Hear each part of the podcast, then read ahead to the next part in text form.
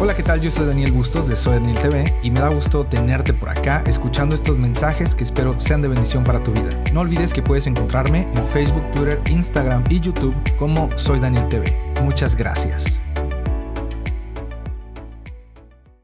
Creo en las citas que Dios a veces tiene con nosotros. No sé si te has, si te has, eh, ha pasado que estás en tu cuarto y tú quieres orar solamente porque tienes un examen y de repente empiezas a llorar y empiezas a hablar en lenguas y estás en tu cuarto. Y yo creo que esas visitas Dios las da. Yo creo que a veces uno no lo espera y Dios te visita. Y yo creo que cuando Dios te visita, debes aprovechar esa visita. Debes aprovechar el tiempo. Y como nunca sabes cuándo Dios te puede visitar, yo creo que debes de tener tu casa siempre limpia, tu casa siempre lista por si hoy Dios te visita en la noche, tú puedas recibirlo y le digas, aquí estoy, este tiempo es tuyo, haz lo que tú quieras. Y eh, seguimos con esta serie que se llama Cuestión de Convicción, una serie que sin duda te va a confrontar, nos va a confrontar a todos, porque una cosa es lo que podemos hablar y otra cosa es lo que estamos convencidos que es. Y el tema de hoy se llama decisiones por convicción. Ese es el tema que vamos a hablar el día de hoy. Yo creo, quiero que abras tu Biblia en Génesis capítulo 25. Estoy muy contento de estar aquí. La presencia de Dios está en este lugar. Si por mí fuera, eh, yo me pondría en el altar y le diría al grupo de alabanza que nos ponemos a adorar todos, pero eh, esto tiene que seguir. Y si tú no sientes la presencia de Dios, eh, vamos a orar por ti terminando, este, para que Dios ponga un corazón de carne en vez de uno de piedra. Ok, bueno, estoy muy contento definitivamente de estar aquí. Dios es bueno. Estoy muy contento porque hoy se bautizaron un grupo de jóvenes y les damos un aplauso, por favor, mínimo. Mínimo. Y, yo hace un momento compartía con el equipo de servidores un versículo que eh, he sentido mucho por parte de Dios regalárselo a todo el que pueda. Y tengo por ahí un versículo que es Hebreos 10:39, antes de, hablarte de lo que, que me robaron hebreos, encuentro, aquí está. Hebreos 10:39, antes de entrar al mensaje, yo quiero regalarle este texto al que lo quiera tomar.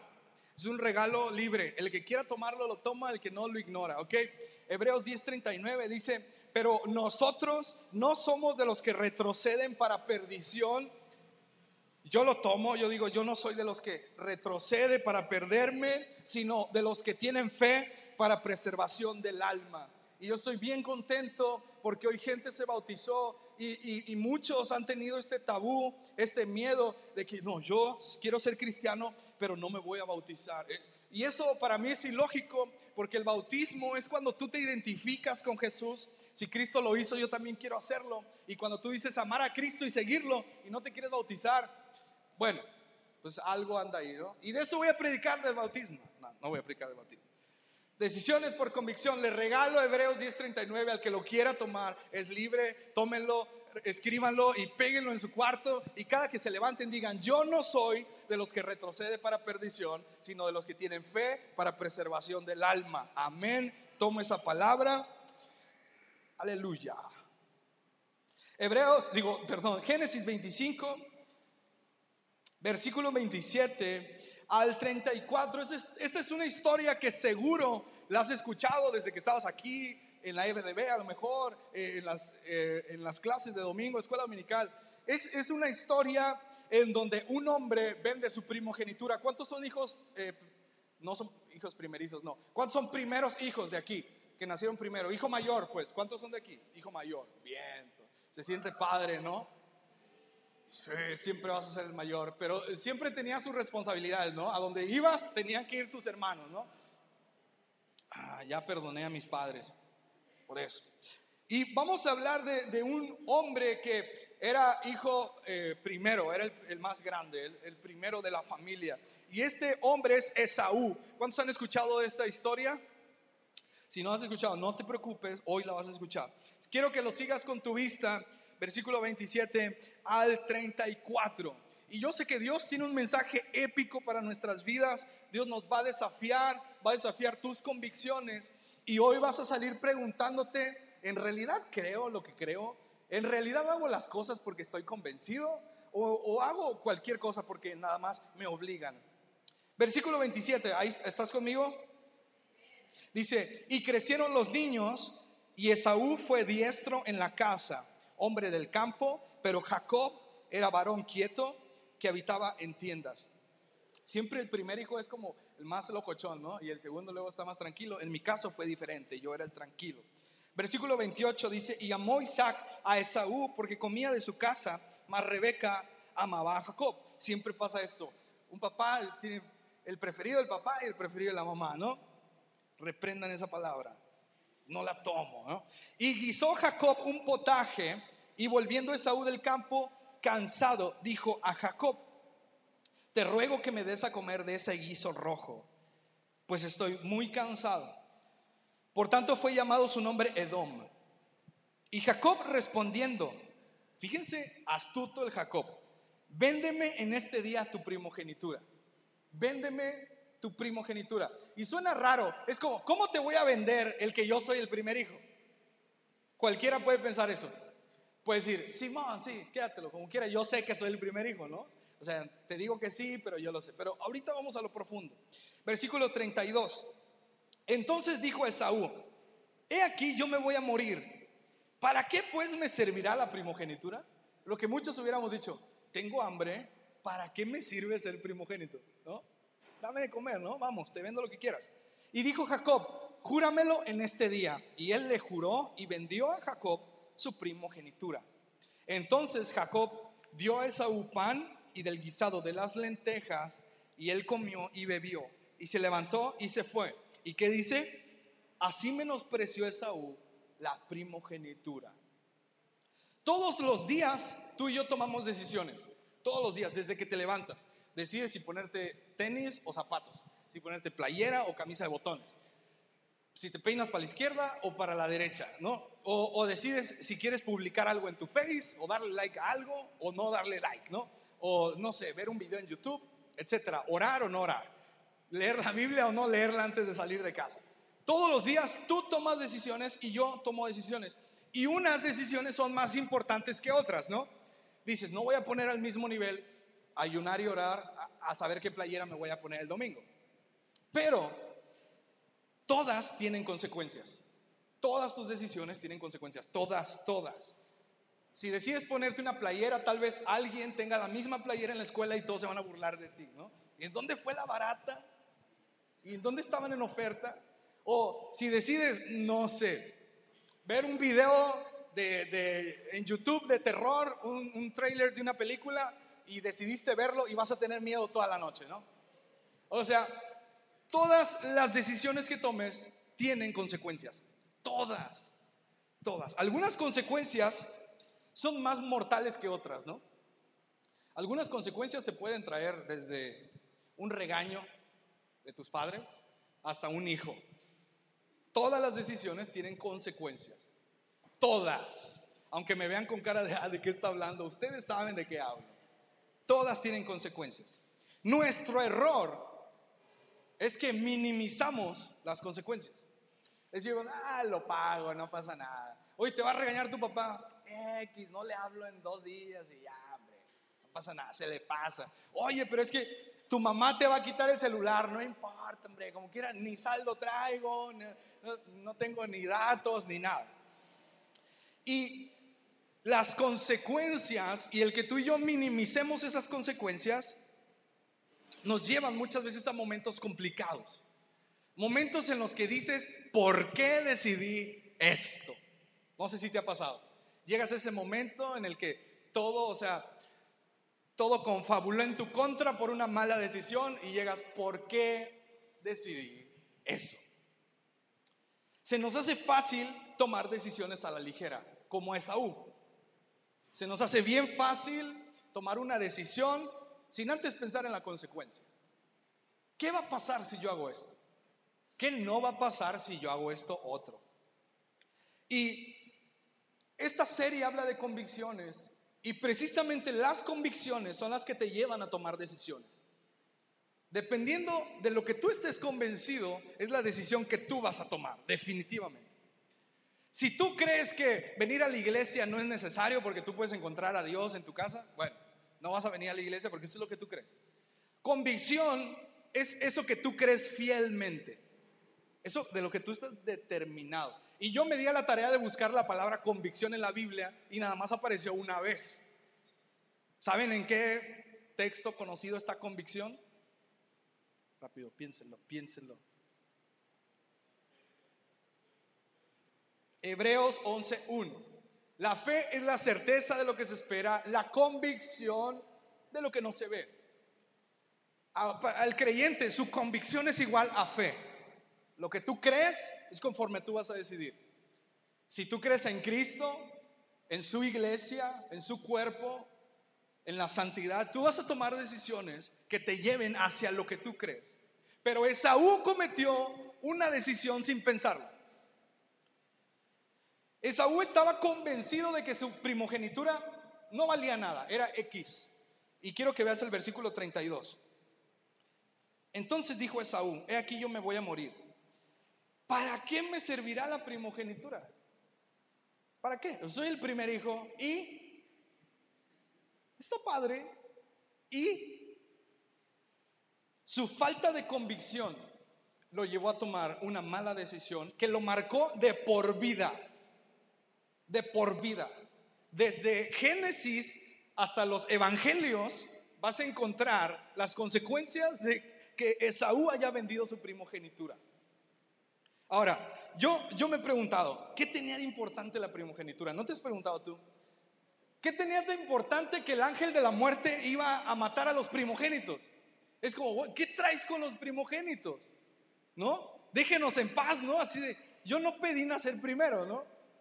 Pero en ese tiempo, la primogenitura tenía todo de importante, hasta lo que no te puedes imaginar. Por ejemplo, ser el primero te daba el derecho de recibir el doble de la herencia que tu hermano, porque tú eras el primogénito.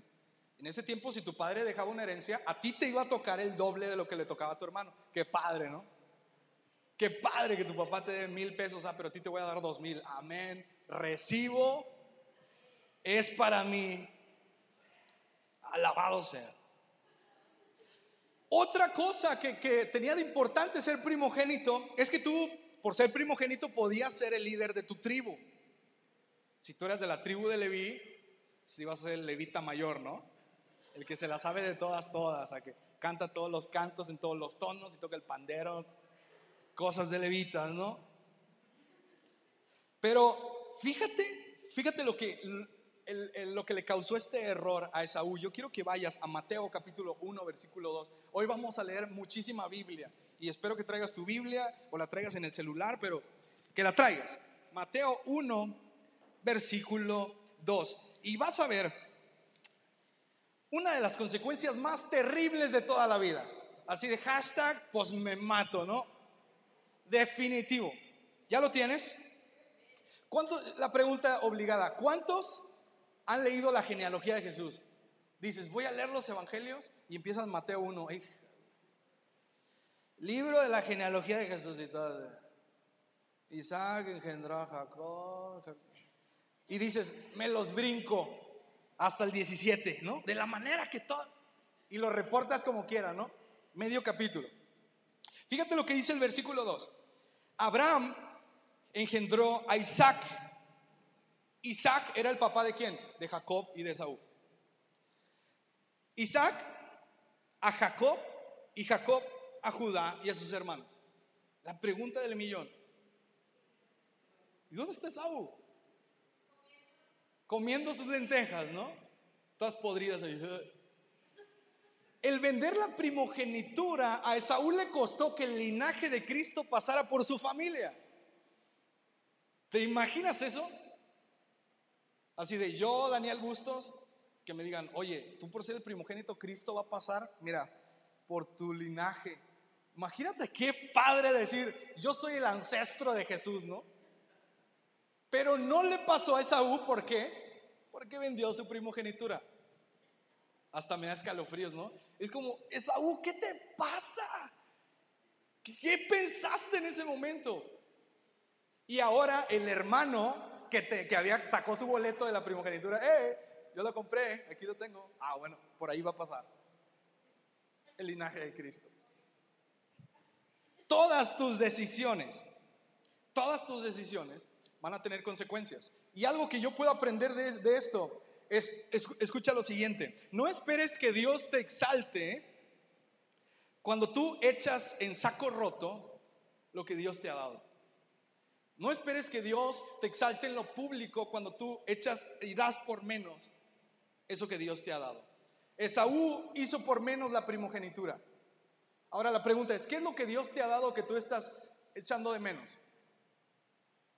Tal vez eso te va a llevar a, unas consecuencias terribles, como Esaú. Tal vez en tu, en tu familia tus hijos pudieron llegar a ser grandes evangelistas, pero porque decidiste largarte de la iglesia para siempre, se cortó esa gran bendición. Tal vez en, tu familia puede ser empezar un linaje de grandes pastores que cambien la juventud de México y de Estados Unidos, pero porque tú decidiste vender tu primogenitura y hacer echar por menos lo que Dios te ha dado, ahora acabas de cortar eso.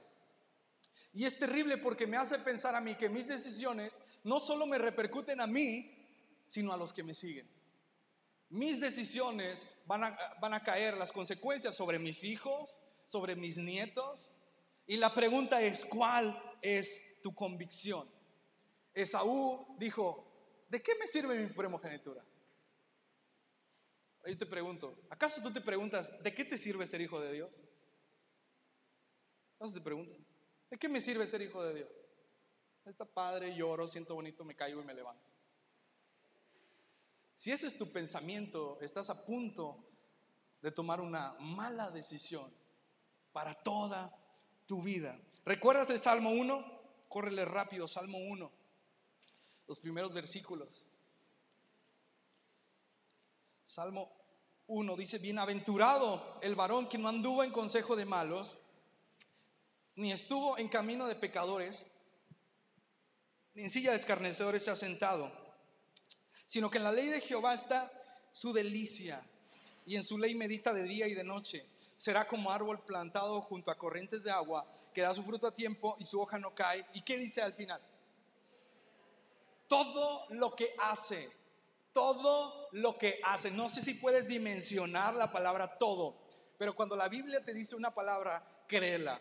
Todo lo que hagas va a prosperar, pero si tú haces la condicionante que viene al principio del Salmo 1. No esperes que todo prospere cuando andas en consejo de malos, andas en camino de pecadores, no meditas en la ley de Jehová, su delicia no está en tu boca. No esperes que Dios te honre en lo público. ¿Recuerdan esto?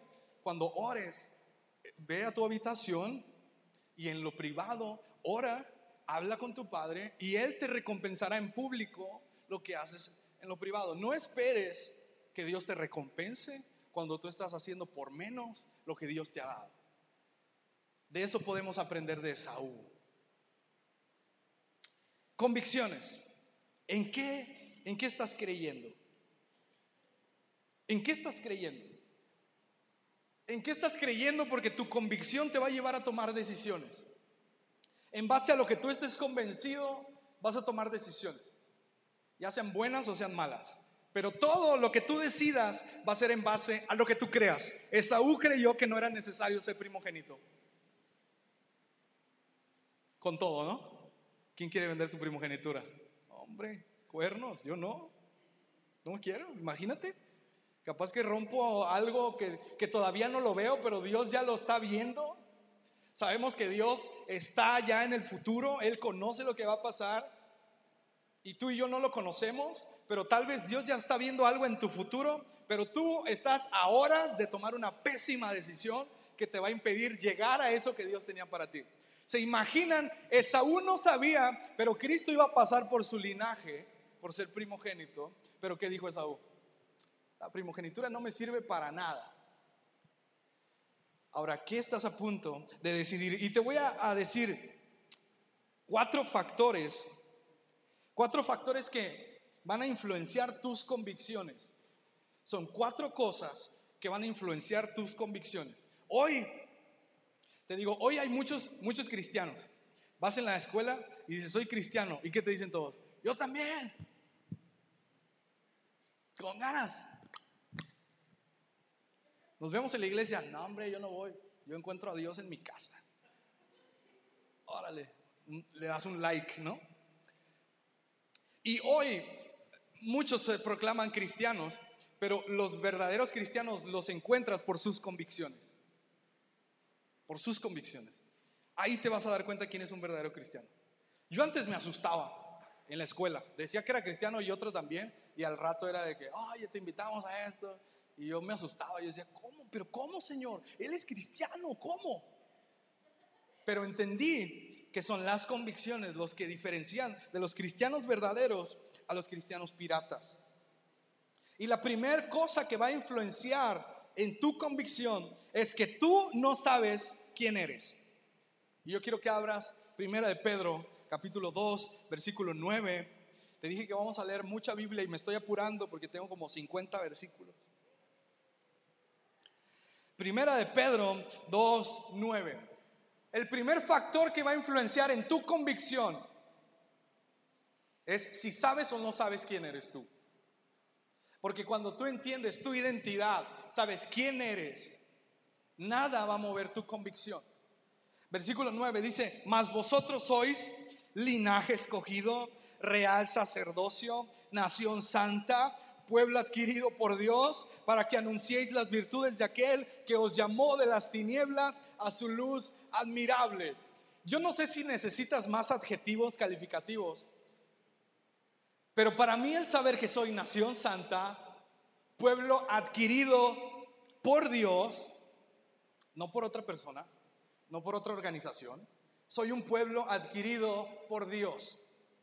Cuando tú entiendes lo que tú eres en Cristo, tu convicción no se va a mover jamás. Cuando entiendes quién eres en el Señor.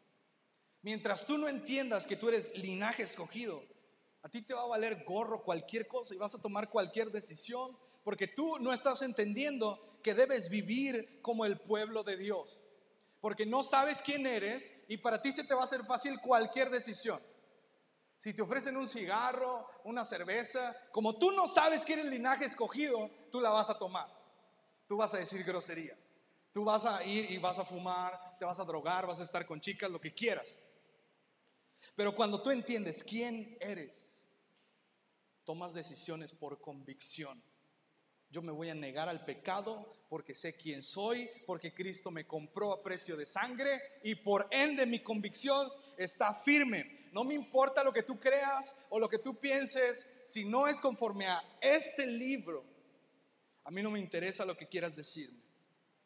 Filipenses 3:20, córrele rápido. Estoy muy emocionado de poderte compartir esto. Escucha lo que tú eres. Escúchalo. Filipenses 3:20.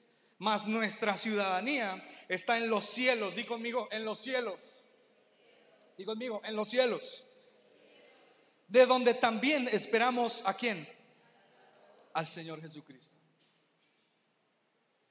A mí me pueden poner apodos, me pueden decir, tú eres un cristiano chafa, y tú esto, y tú aquello, pero yo creo que mi ciudadanía está en los cielos y como tal, mi convicción es de alguien que tiene su ciudadanía en los cielos. Y voy a tomar decisiones como alguien que tiene su ciudadanía en los cielos. Si tu convicción no está anclada en Cristo, tendrás en poco cualquier decisión que tomes o movimiento que hagas.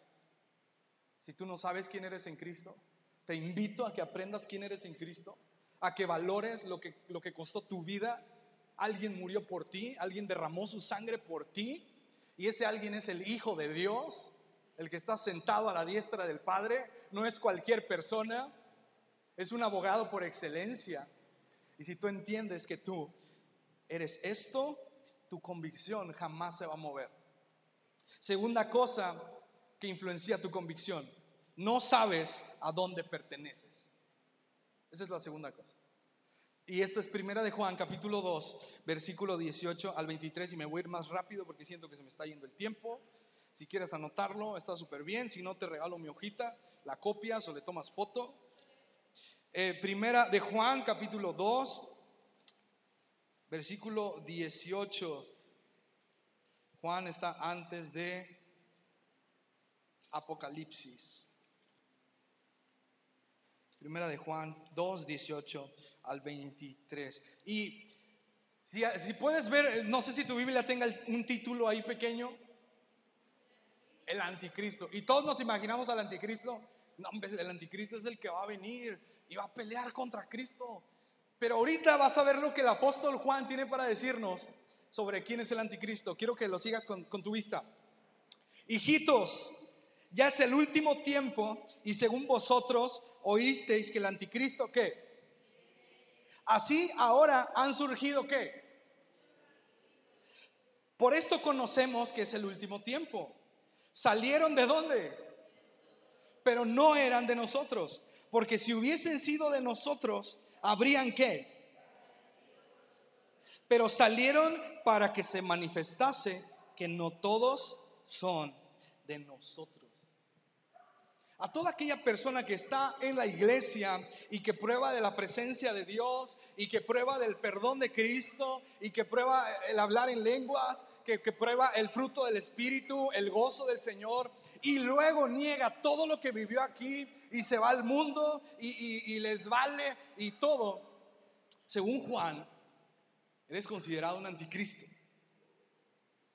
y lo que me impresiona es que dice, salieron de nosotros y a mí me da miedo pensar que entre nosotros hay anticristos, como aquí lo menciona la palabra. A mí me da mucho miedo pensar eso. Porque cuando tú sabes a quién perteneces, sabes que perteneces al pueblo del Señor, tú permaneces en el pueblo del Señor. Cuando tú sabes quién pagó por tu vida, sabes lo que ha costado tu salvación, tú permaneces un hijo de Dios sabe dónde permanece. Lo sabe. Yo permanezco y, pertenezco a la iglesia de Cristo. Pertenezco a la iglesia de Sinaí. Pertenezco a esta casa. Pertenezco a la banda de Sinaí. Pertenezco a la familia de Cristo. Y si tú entiendes a dónde perteneces, vas a tomar decisiones que edifiquen el lugar donde perteneces. Si tu convicción es que perteneces al cuerpo de Cristo, que perteneces a la iglesia Sinaí, todo lo que hagas, lo que hables, lo que opines, lo que, lo que quieras hacer, va a ser en base y, y hacia una edificación de donde tú perteneces. Porque es increíble que Juan dice, amigos, hijitos, de nosotros salieron los anticristos. ¿No te da tristeza? Es como cuando tu mejor amigo te puñala por la espalda, ¿no? Y dices, yo pensé que era mi mejor amigo, pero no lo es. Y es terrible porque en la iglesia a veces hay mucho este pensamiento y es triste porque nos dejamos guiar por, por Satanás. Nos dejamos enredar por Satanás y te dice, no, tú no eres de ahí. Tú salte. Tú haz otra banda, pero que no sea la banda de Sinaí. Pero cuando tú sabes dónde vives, dónde es tu casa, tu convicción nunca se va a mover. Nunca se va a mover. Cuando nosotros entregamos las playeras de la banda de Sinaí, siempre les decimos, pórtala con honor. Si a ti no te lo dijimos, te lo vamos a decir. ya se los dije. Incluso al pastor le dije, me atreví. Pastor compró su playera, se la doy y le digo, pórtela con honor. Y el pastor me dijo, ah, claro que sí. Y si un día se te ocurre irte a pecar con la playera de la banda del Sinaí, ruego al Señor que te mande fuego y te la queme. Que no te queme a ti, que queme la playera. No, no, no deseo que Dios te queme, no. Que te queme la playera. O que de repente así, ¿qué es esto, magazo? ¿No? O sea, recientemente fuimos a un campamento y yo les hablaba de ustedes, de algo que siempre me enorgullezco, es del gran equipo de trabajo que hay aquí, de los jóvenes que hay aquí. Y, y solamente quiero contarles esto para que lo sepan. Estuvimos platicando con unos amigos de otra iglesia, son líderes juveniles, que conocen a otros líderes, que conocen a otros líderes, que son líderes de región y todo eso. Y nos llamó mucho la atención a mi esposa y a mí que nos dijeran, ustedes no se dan cuenta porque están trabajando ahí, pero la banda de Sinaí se, se deja escuchar. Nosotros hemos visto, o sea, en serio, y ustedes me ven y, ah, no es cierto, me está piñando. No, no, no, es neta. Y, y nos decían, Amy y yo nos veíamos. Y nos decían, aunque ustedes no lo crean, nosotros vemos el trabajo de la banda del Sinaí. O sea, están empezando a sonar ustedes. Nosotros, pero ¿cómo supiste de nosotros, no? Y nos decían, es que en las redes sociales vemos la banda del Sinaí, escuchamos de ustedes, hemos visto fotos con sus playeras. O sea, la banda del Sinaí se está dando a conocer a nivel local, a nivel ciudad, no sé. Y yo creo que en un momento nos van a conocer en el estado, nos van a conocer en todo México, porque la banda del Sinaí es un grupo de jóvenes que sabe a dónde pertenece, que sabe que pertenece a la iglesia Sinaí, que sabe que pertenece a Cristo y por ende toma decisiones con convicción. Yo pertenezco a mi iglesia y por eso yo no voy a hacer nada ni a hablar nada que no edifique a mi iglesia. Y por eso Juan decía, pongan atención porque los anticristos están saliendo de nosotros. Yo no quiero que de aquí salga un anticristo. Yo no quiero que de aquí salga esas personas que Juan menciona. Yo quiero que entiendas a dónde perteneces, que te pongas la camiseta y tomes decisiones por convicción de saber a quién perteneces. Y regresándolo del campamento porque me desvié. Yo les dije, estamos pastoreando un grupo de jóvenes, la banda del Sinaí. No me van a creer, pero todos los jóvenes gritaron como locos. Yo les dije, ¿ustedes no son de la banda? ¿Por qué gritan? ¿Qué les pasa? ¿Quién se creen ustedes, no? Entonces, eh, el líder de esos jóvenes es de una iglesia de Altamira, son, eh, bautistas, son una iglesia bautista. Y el grupo se llama, no les voy a decir porque a lo mejor escuchan la prédica en internet, entonces mejor no los quemo. Les digo al rato. y yo le decía a este líder, oye, tienes mucha pila tus jóvenes, me voy a llevar unos a la banda del Sinaí. Y hubo uno que se levantó y dijo, sí, yo me voy. Neta, no miento. Ahí está mi esposa que no me deja mentir. No miento. Y yo me sorprendí y les dije, siéntate por favor. Me puse serio. No, en serio, no miento. Le dije, siéntate por favor. Y dije, quiero que todos me pongan atención y de aquí vamos a aprender algo. El chavo se hizo chiquito en la silla, así como, ¿qué hice, no? Y yo les dije, ¿saben por qué yo no me llevaría a este joven a la banda del Sinaí? Ah, porque para esto yo le pregunté, ¿te quieres ir con, nosotros? Y el chavo se le ocurrió decir, sí, porque estos de atrás me aburren. Dijo, estos de atrás me aburren. Y fue cuando detuve todo. Le dije, ¿saben por qué yo no me llevaría esto? Porque en la banda del Sinaí no nos traicionamos. Le digo, yo no me voy a llevar un traidor a un grupo de jóvenes. Le digo, discúlpame, pero no vas a tener el honor de tener una playera de la banda del Sinaí. A partir de ahí se quedó callado todo el tiempo ya después lo ministré y toda la cosa, ¿no? Recibe el perdón del Señor, ¿no? Pero quiero que entiendas cómo esta pertenencia de la banda del Sinaí se está empezando a dar a conocer en lugares que ni, ni tú ni yo hemos estado. Y esto es padre porque cuando entiendes dónde perteneces, cuál es tu casa, vas a tener una convicción firme y vas a decir, yo de aquí no me muevo y si alguien le hace algo a mi compañero de la banda del Sinaí, me lo va a hacer a mí. Si alguien se mete con mi compañero, se mete conmigo. Y si alguien me ofende a mí, me ofende a todos. Eso es saber a dónde perteneces. Tercer cosa, y me voy todavía más rápido. Romanos 5, 1 al 11. Tercer cosa que va a influir en tu convicción es que no valoras lo que han hecho por ti. Si tú no valoras lo que han hecho por ti, tu convicción va a estar floja, va a venir un viento recio, se va a caer. Romanos 5, 1 al 11, dice de la siguiente manera y está con todo este texto. Dice, justificados pues por la fe tenemos paz para con Dios por medio de nuestro Señor Jesucristo, por quien también tenemos entrada por la fe a esta gracia en la cual estamos firmes y ¿qué?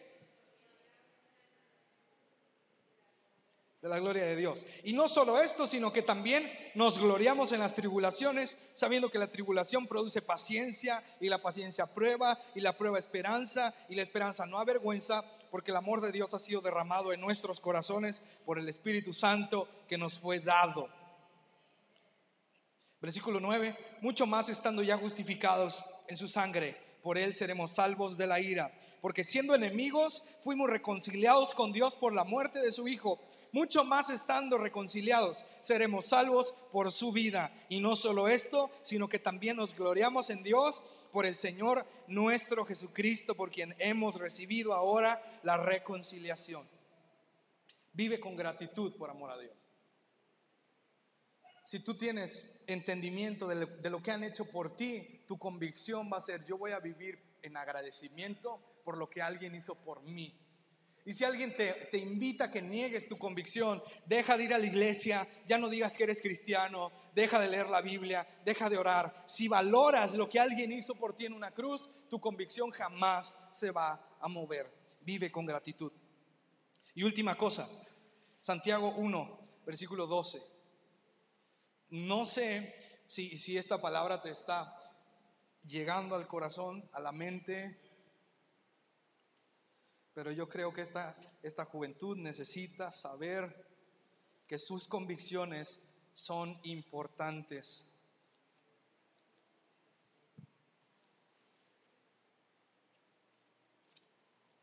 Santiago 1, versículo 12. Última cosa que influye en tu convicción es que no entiendes cuál es tu recompensa. Cuando no entiendes cuál es tu recompensa, Vas a hacer cualquier cosa que sea diferente a lo que tú creías. Versículo 12, bienaventurado el varón que soporta la tentación, porque cuando haya resistido la prueba, recibirá qué? Que Dios ha prometido a los que le aman. Yo no sé si tú crees en las promesas de Dios, pero yo creo que si Dios me ha prometido una corona de vida, me la va a dar. Apocalipsis 2, versículo 10 y con esto termino. Rodo, si puedes tocar el piano, por favor. Apocalipsis 2, versículo 10. Dice de la siguiente manera, y con esto terminamos. No temas, no temas en nada lo que vas a padecer.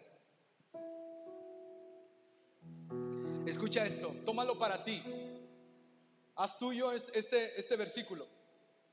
Porque cuando tú entiendes la recompensa que tiene el que tú te guardes del pecado, cuando tú entiendes la recompensa que tiene el que tú le entregues tu vida a Cristo, el que decidas bautizarte, el que decidas entregarle todo a Dios, cuando tú entiendes los beneficios y las bendiciones que tiene el, estar aquí orando, el escuchar la palabra, el escuchar música que te edifica, cuando tú lo entiendes, tu convicción no se va a mover. Versículo 10, no temas, escucha esto, escúchalo y tómalo para ti. No temas en nada lo que vas a padecer. No sé qué estás padeciendo. Tal vez tu familia está teniendo problemas horribles. Tal vez te están molestando en tu escuela. Tal vez estás teniendo problemas con tus padres, tal vez estás teniendo problemas con el pecado, con malas decisiones, pero Dios te dice, no temas en nada lo que vas a padecer.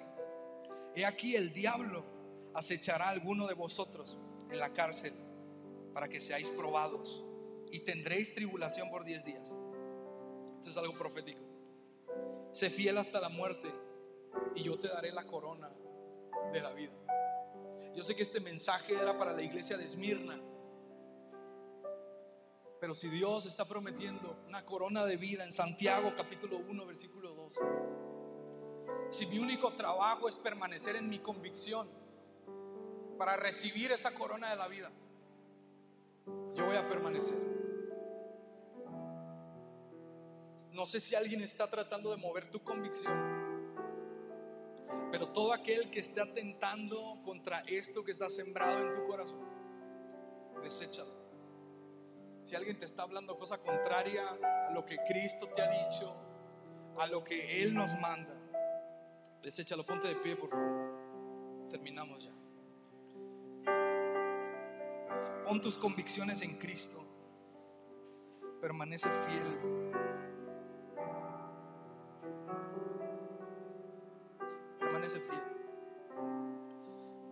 Gusta de la alabanza es que cuando toca la música tú puedes decirle al Señor lo que quieras. Siempre digo, mientras más fuerte está la música, yo puedo gritarle más al Señor. Gracias Señor, porque tú eres bueno. Ese momento cantábamos libres soy para danzar y nadie danzaba. Libre soy para correr. Bueno, sí, Manuel danzó, yo lo vi. Yo, yo me aventé unos brinquitos, pero no podía porque estoy con la guitarra. Es como que me voy a caer. Pero yo estoy convencido de que yo soy libre para alabar a Dios como yo quiera. Estoy convencido que Cristo merece mis mejores años. Muchos me han preguntado, oye, pero es que tú no, no quieres vivir lo que vive el mundo. Yo sé que Cristo vale todo mi esfuerzo, vale cada uno de, de los sacrificios que parezca que estoy haciendo. Y si tú quieres decirle algo al Señor, si alguien está moviendo tus convicciones, es el momento. Y te regalo de nuevo Hebreos 10:39. Nosotros no somos de los que retroceden para perdición. Yo no voy a volver atrás para perderme. Yo no quiero ser un anticristo que salga de aquí. Yo sé a dónde pertenezco. Yo sé quién soy en el Señor.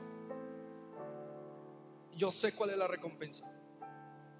Yo soy de los que tienen fe para preservar el alma. Yo soy de los que tienen fe para la vida eterna. Yo soy de los que tienen fe para que mi convicción esté firme en Cristo. Así es que vamos a orar. Vamos a entregarle nuestra convicción al Señor. Si tú quieres pasar al altar, puedes hacerlo. Si quieres hacerlo desde tu lugar. Yo creo y mi convicción está que yo, si yo quiero orar al altar, nadie necesita decirme que vaya al altar. Si yo quiero orar en la banca de atrás o la banca de arriba, nadie necesita decirme yo voy a ir. Voy a orar en la banca de arriba. Señor,